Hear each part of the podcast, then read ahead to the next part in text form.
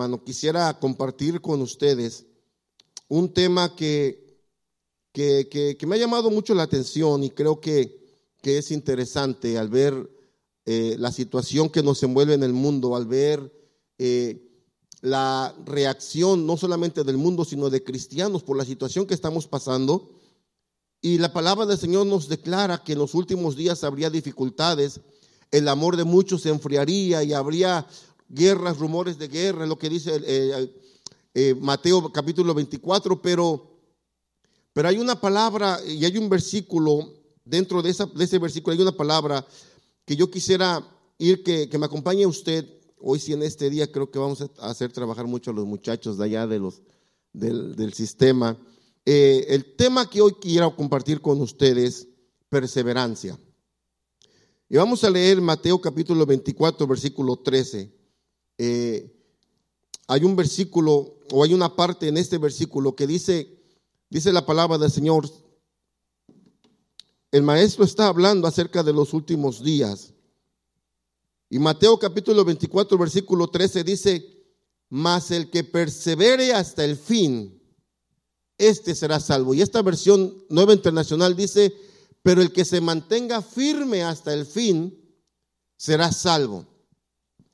Ahora, la palabra perseverancia significa, en, el, latín se escribe perseverantia y quiere decir constancia, firmeza, insistencia, dedicación, persistencia.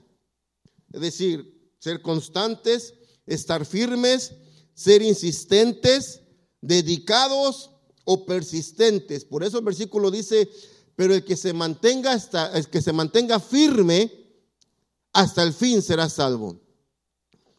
Al leer el versículo y al leer el contexto, lo que nos trae los versos anteriores de Mateo 24 y los versos siguientes, entenderíamos que sería un mensaje de fin del mundo, de los últimos tiempos, de los últimos días. Y de hecho estamos en los últimos días, en los últimos tiempos. Eh, nuestro hermano Tony trajo una serie de enseñanza en la cual comprobaba y nos mostraba por la Biblia y por cosas que pasan que estamos en los últimos tiempos, pero dentro de los últimos tiempos está esta palabra que yo le quiero resaltar, que es la perseverancia. La perseverancia está relacionada con el esfuerzo, con la voluntad, con la fortaleza y la paciencia. Cuando empieza usted a, formar su hogar y va creciendo el bebé, el hijo, el niño va bebé, luego es niño, y empieza a planear asuntos para él, su vida, y le va inculcando al niño que tiene que estudiar, que tiene que prepararse, y el niño va creciendo, va preparándose, va a la primaria, va a la secundaria o a la middle school o la, luego a la high school, y el niño va experimentando en su vida situaciones que lo van enfrentando con el conocimiento, van pruebas, hay exámenes que le van haciendo y de repente se le hace la vida difícil al niño. ¿Cuántos de nosotros cuando estábamos en la escuela se nos hacían difíciles los exámenes? Y cuando decía la maestra o el maestro, alguien decía, ¿verdad? En, en México nos pasaba mucho que de repente llegaba la maestra y nomás decía, guarden todo y saquen una hoja. Eran las palabras que ponían a temblar casi a todo el salón, porque no le había dicho la maestra que venía un examen, no le había dicho que iba a haber una, revisión, pero nos van preparando y de repente cuando eh, nos ponían a hacer tareas y a investigar, ahora como que no sé si sea más fácil o sea más difícil, pero eran otros tiempos. Antes usted tenía que ir a una librería y, empezar a, o, una papelería a comprar las biografías de, algún héroe de la independencia o de algún héroe o de algún científico. Y, en una cosa como esta, un poco más chica tal vez, con letras bien pequeñas, traía toda su vida. Y usted tenía que leer, tenía que ponerlo en una hoja grande y dibujar y hacer cuantas cosas. Y de repente se frustraba y decía, no, ¿para qué quiero estudiar? ¿Para qué estudio? El, estudio cansa. Eh, no, no, voy a, no voy a a seguir estudiando porque se me dificulta, me quiebra la cabeza, me duele la cabeza estar estudiando. Pero el papá que le decía, sigue estudiando, Bueno, los buenos, ¿verdad? Que no los sacaba de la clase, de la escuela, pero generalmente el papá le dice, estudia, insiste en estudiar, llega a la universidad, gradúate, porque la perseverancia en el estudio, la perseverancia en la vida, alcanza buenos resultados para, nuestras, para nuestra propia vida. La perseverancia está relacionada con el esfuerzo, al hacer tareas, al, dedicarse a un trabajo. Cuando llega al trabajo, generalmente al nuevo es al que le cargan la mano, ¿verdad? Le enseñan bien y otro que, uno que otro le enseña no muy bien, porque ese que le está enseñando piensa que le va a quitar el trabajo. Y no le quiere enseñar bien para que no aprenda y no, no le, cree, no le quite el trabajo, es lo que él piensa. Pero aquella, el buen elemento le enseña bien porque él entonces ya no se enfoca en esa área y ya tendrá opción de enfocarse en otra área y progresar en la compañía. Pero cuando usted empieza a trabajar, tiene, requiere de esfuerzo, de dedicación para ir progresando y al ratito viene un aumento, al ratito viene una promoción y va aumentando en, en el trabajo. Pero vamos a ver qué nos dice la palabra del Señor acerca de la perseverancia. Vamos a ver algunos versículos Primera carta de a Timoteo capítulo 4, versos 15 y 16. Primera de Timoteo capítulo 4, versos 15 y 16 dice, sé diligente en estos asuntos, entrégate de lleno a ellos, de modo que todos puedan ver que estás progresando. Ten cuidado de tu conducta y de tu enseñanza, persevera en todo ello porque así te salvarás a ti mismo y a los que te escuchen. Pablo le habla a un joven ministro, le está hablando que persista y que persevere. Porque cuando dice, cuando hagas estas cosas, persiste en la doctrina, persiste en la enseñanza que se te fue enseñada, porque cuando hagas estas cosas, te salvas a ti mismo y a los que te oyeren. ¿Por qué? Porque la verdadera conversión, cuando una persona puede demostrar sus frutos de que realmente es convertida 100%, la verdadera convención siempre va acompañada de perseverancia. ¿Se acuerda la parábola del sembrador que dice que, que una parte cayó en el camino y empezó a, a quería florecer, pero llegaron las aves y se la llevaron? Luego hubo otra parte de semilla que cayó entre las piedras y empezó a crecer, pero como no le daba el sol, se marchitó. Pero hay una parte, una semilla que cayó en buena tierra, dice, y empezó a crecer y crecer, y esa, esa eh, semilla produjo buen fruto. Y hay categorías, 30, 60, 90 y 100, pero esa semilla que perseveró y que el agricultor lógicamente le dio su abono, le puso agua, la cuidó, le quitó la mala hierba, la fue cuidando, la fue procurando, esa semilla que perseveró dio buenos frutos. Así el cristiano va, el que, persevera, la verdadera conversión va acompañada de perseverancia. Perseverar, ¿en qué tenemos que perseverar como cristiano? Perseverar en la palabra. Santiago capítulo 1, versículo 25, vamos a, a leer allí y unos versículos más. Santiago capítulo 1, versículo 25 dice que tenemos que perseverar en la palabra, pero quien se fija atentamente en la ley perfecta que da libertad y persevera en ella, no olvidando lo que ha oído, sino haciéndolo, recibirá bendición al practicarla. Cuando usted y yo perseveramos en la palabra, trae buenos frutos no solamente para la vida eterna, como siempre nos ha enseñado el pastor, la vida del cristiano o el cristianismo eh, no es meramente, claro que hay beneficios en la vida aquí, tenemos aquí, pero pero es más bien para preparación para la vida eterna. Pero antes de que lleguemos allá, el Señor incluso nos, nos, ah, nos ayuda y nos dice, persevera en ella, no olvidando lo que has oído, sino haciéndolo, y recibirás bendición al practicarla. En otras palabras, diferente, eh, Moisés le decía en, en Josué capítulo 1, versículo 8, le hablaba a Josué, si vamos para Josué capítulo 1, versículo 8, casi son las mismas palabras, el mismo concepto con diferente eh, escenografía. Dice, recita siempre el libro de la ley y medita en él de día y de noche, Cumple con cuidado todo lo que en él está escrito, así prosperarás y tendrás éxito. La versión 60 dice, eh, nunca se apartará de tu boca este libro de la ley, sino que de día y de noche meditarás en él, para que guardes y hagas conforme a todo lo que en él está escrito, porque entonces harás prosperar tu camino y todo te saldrá bien. Lo mismo que el apóstol Pablo está escribiendo, perdón, el apóstol Santiago dice que guardemos la palabra, que perseveremos en ella, porque entonces alcanzaremos bendición. Cuando usted y yo guardamos la palabra, la palabra nos trae paz en la mente, trae una clara conciencia a nuestras vidas y es un testimonio para el mundo.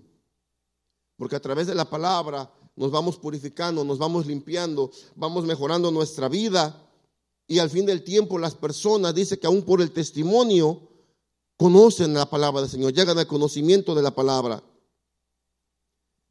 Necesitamos perseverancia en la oración. La, oración, dice, se ha considerado como el oxígeno para respirar en la vida cristiana. Una persona que deja de orar, que nos olvidamos de la oración, es como cortarle la comunicación a alguien, ¿verdad? Porque cuando venimos a orar, nos estamos abriendo delante del Señor. Es la comunicación que tenemos con Dios. Dice que se ha considerado como el oxígeno para respirar en la vida cristiana. ¿Qué pasa cuando le cortan el oxígeno a alguien? Sin comunicación, una relación muere. Muchos eh, matrimonios llegan a un fracaso, no digo el, un cierro al 100%, pero un buen número yo creo que llega al fracaso por falta de comunicación. No hay comunicación, no hay eh, esa cosa y es algo que eh, he aprendido y hemos practicado con mi esposa. A ella le gusta hablar, le gusta hablar y, el, hombre, en general el hombre es dado a no, a no escuchar. Nos hablan y hablan y hablan y, oh, sí, sí, sí. Y al ratito se le olvida en general, en general, no en particular. Hay alguien ya me dijo, no, yo no soy así. Bueno, pero en general, en general, generalmente la mujer se queja de que el hombre no le pone atención. Está a un lado oyendo, oyendo y oyendo pero no le escuchó realmente lo que le quiso decir.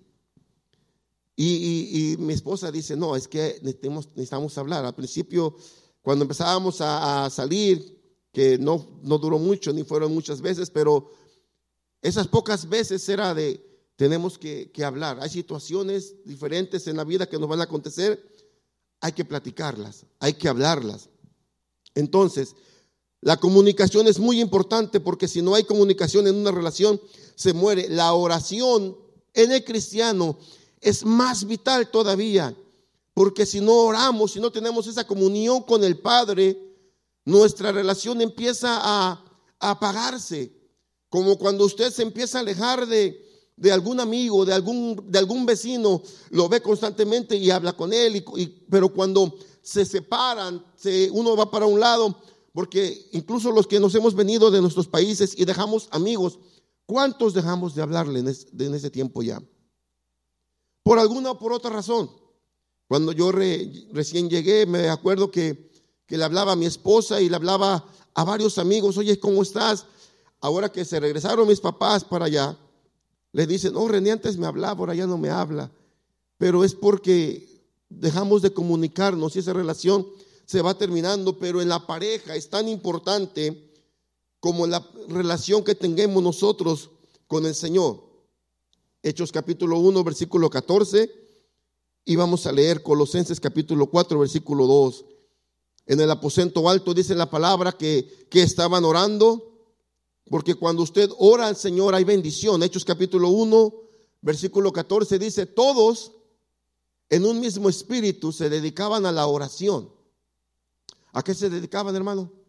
A la oración, junto con las mujeres y con los hermanos de Jesús y su madre María.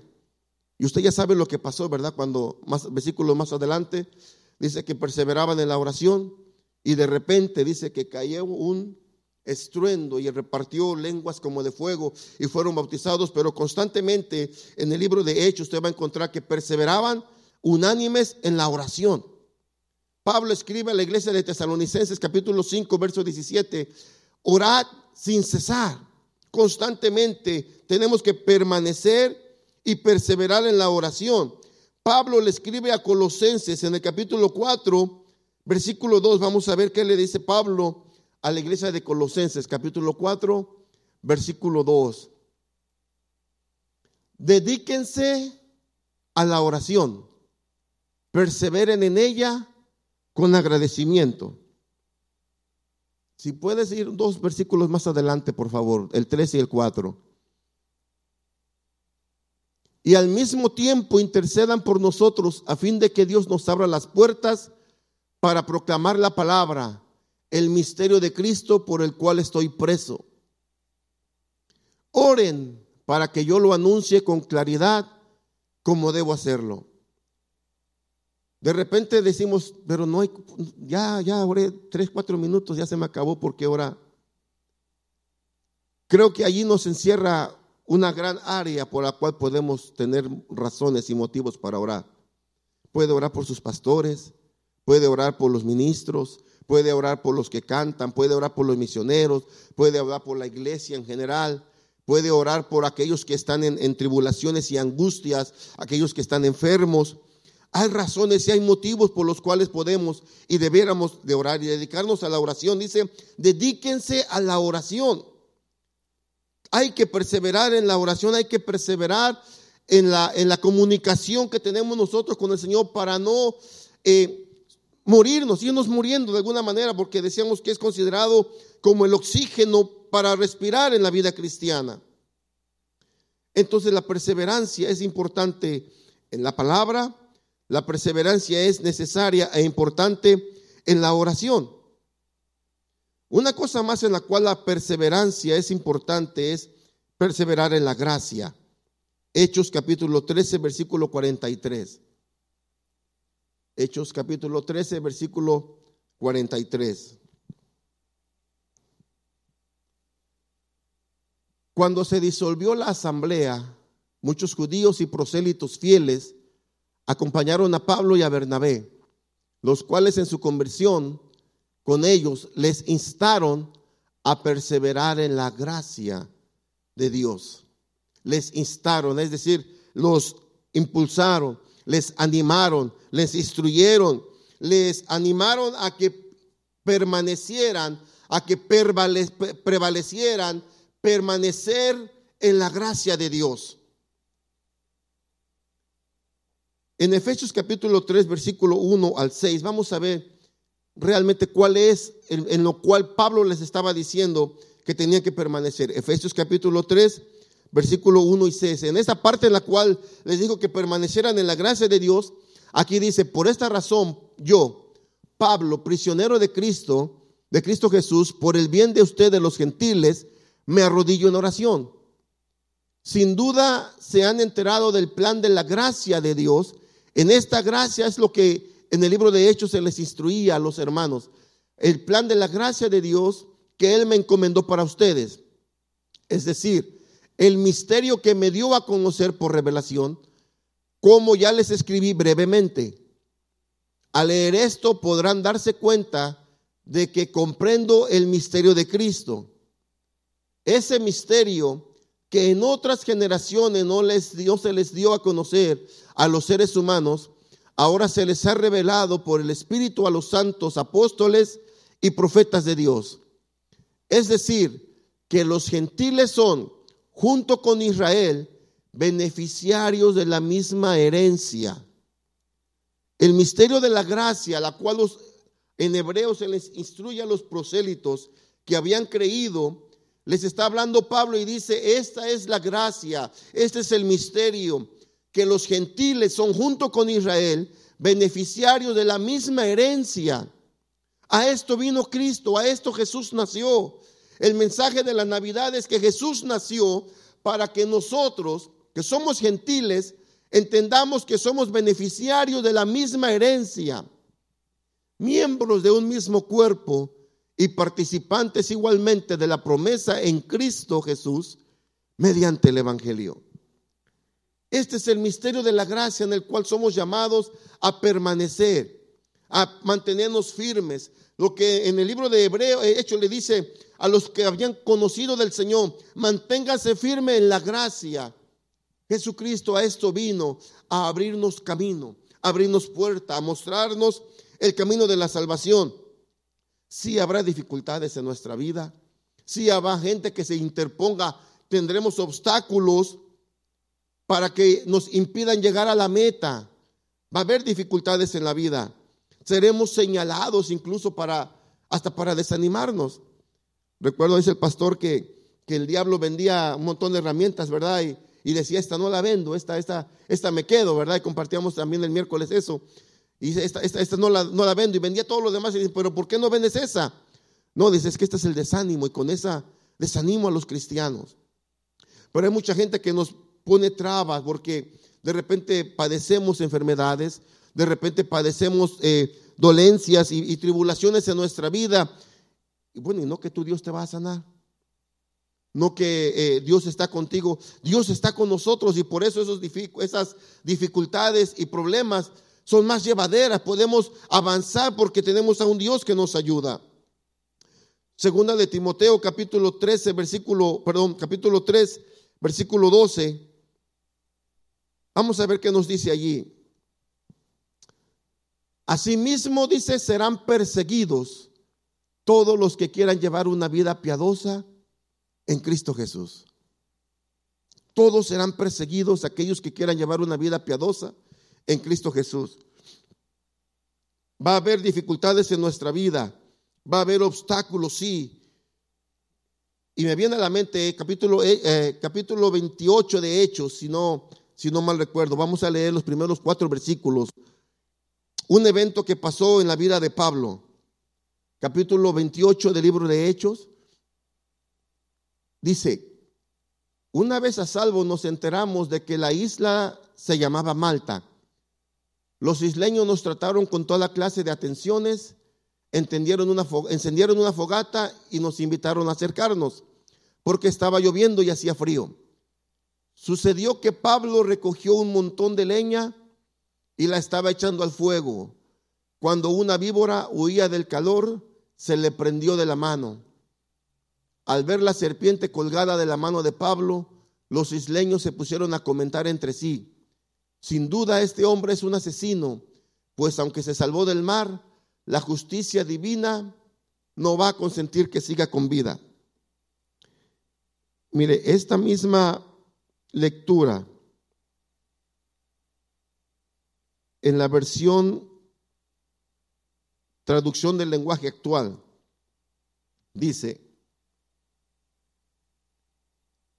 en el versículo 5, pero Pablo arrojó la serpiente al fuego. Todos esperaban que Pablo se hinchara o que cayera muerto en cualquier momento, pero se cansaron de esperar porque a Pablo no le pasó nada. Entonces cambiaron de idea y pensaron que Pablo era un Dios. Se cansaron de esperar. Si ve allí, dice que Pablo estaba echando leña al fuego, ¿verdad? Hay un corito que dice, échale leña al fuego, hay que orar, hay que cantar, ¿verdad? Estaba echándole leña al fuego. Y una serpiente que huía se le prende de la mano. Pero dice que ellos esperaban que que se hinchara, que cayera muerto o que algo le pasara por el veneno de la víbora. En nuestra vida vamos a encontrar situaciones en las cuales nos vamos a encontrar tal vez como Pablo una serpiente o algo en la, tipológicamente que vamos, nos va a morder tal vez una enfermedad, alguna situación que nos va a poner a prueba nuestra fe. Y probablemente gente alrededor que no conoce del Señor estará esperando a que usted y yo caigamos abandonemos la fe o nos, o nos, vayamos de lado. Ahora sí, con este problema se va de la iglesia. Si bien usted recuerda en los versículos que leímos, no dice que Pablo no le dolió. Dice que se prendió la víbora y se sacudió.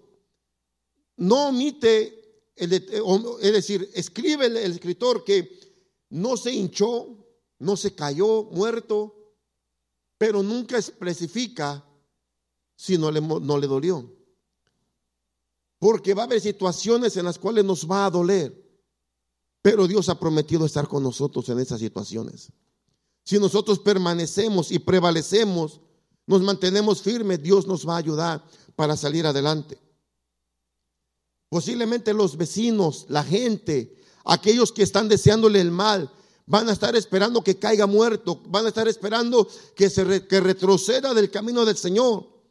Pero al igual que los mismos isleños en la isla de Malta, dice, se cansaron de esperar. Se cansarán de esperar que usted y yo volvamos hacia atrás. En este tiempo, en estos tiempos difíciles que estamos viviendo, hermano, hay que permanecer, hay que prevalecer, hay que mantenernos firmes, porque el tiempo, el día de nuestra redención está más cerca que cuando creímos. La perseverancia, la permanencia produce frutos. Juan capítulo 15, los primeros versículos, dice, yo soy la vid, ustedes son los pámpanos. Todo pámpano que en mí, que el que no esté en mí, no puede llevar fruto. Capítulo 15 de Juan, versículo 4 y 5, si, si vamos por favor. Cuando usted y yo permanecemos en el Señor, podemos llevar fruto. Permanezcan en mí, dice, y yo permaneceré en ustedes. Así como ninguna rama puede dar fruto por sí misma, sino que tiene que permanecer en la vid, así tampoco ustedes pueden dar fruto si no permanecen en mí. Yo soy la vid y ustedes las ramas. El que permanece en mí como yo en él, dará mucho fruto. Separados de mí, no pueden ustedes hacer nada. Si usted lee los demás versículos anteriores y después, constantemente permanezcan en mí, permanezcan en mí. El que permanece en mí lleva fruto.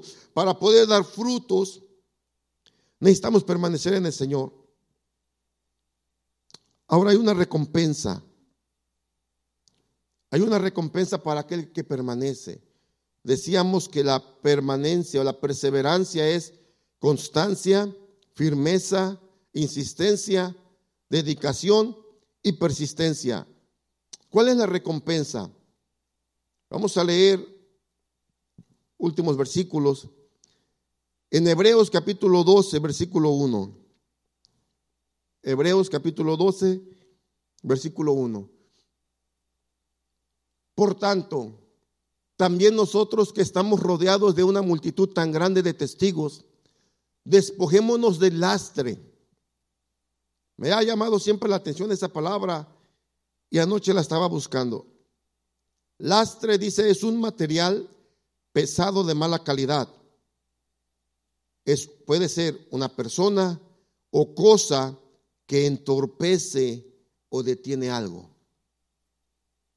El lastre en el diccionario significa material pesado de mala calidad y también significa persona o cosa que entorpece o detiene algo.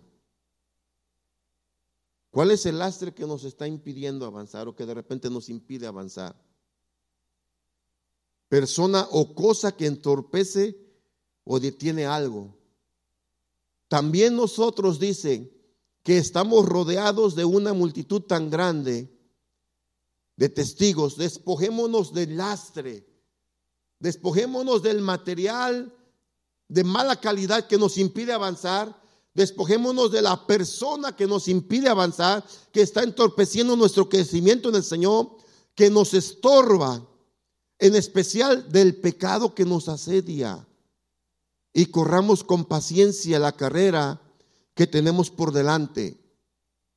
Corramos con perseverancia la carrera que tenemos por delante.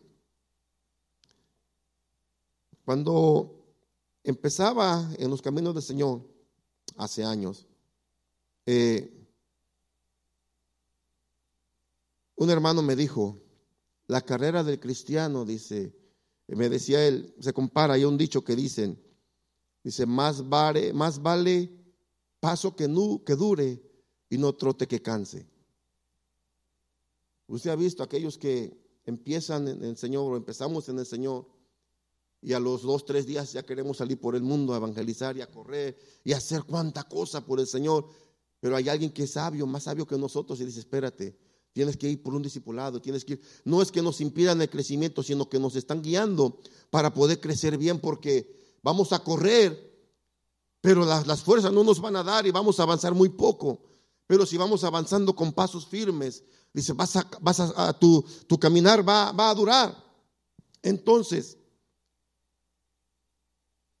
tenemos que perseverar con paciencia.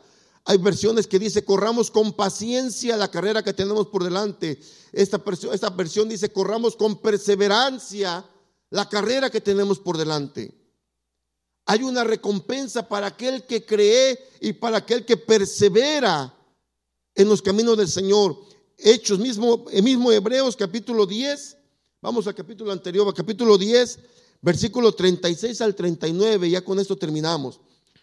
Hebreos capítulo 10, versículo 36 al final. Dice, ustedes necesitan perseverar para que después de haber cumplido la voluntad de Dios, reciban lo que les ha prometido. Ustedes necesitan perseverar para que después de cumplir la voluntad de Dios, reciban lo que les ha prometido. Pues dentro de muy poco tiempo, dice, el que ha de venir vendrá. Ya falta poco tiempo, hermano.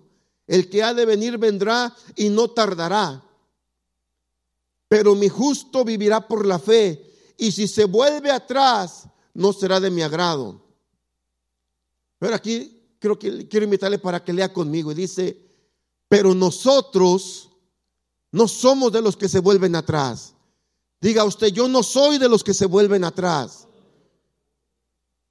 Dice, pero nosotros no somos de los que se vuelven atrás y acaban por perderse, sino de los que tienen fe y perseveran su vida.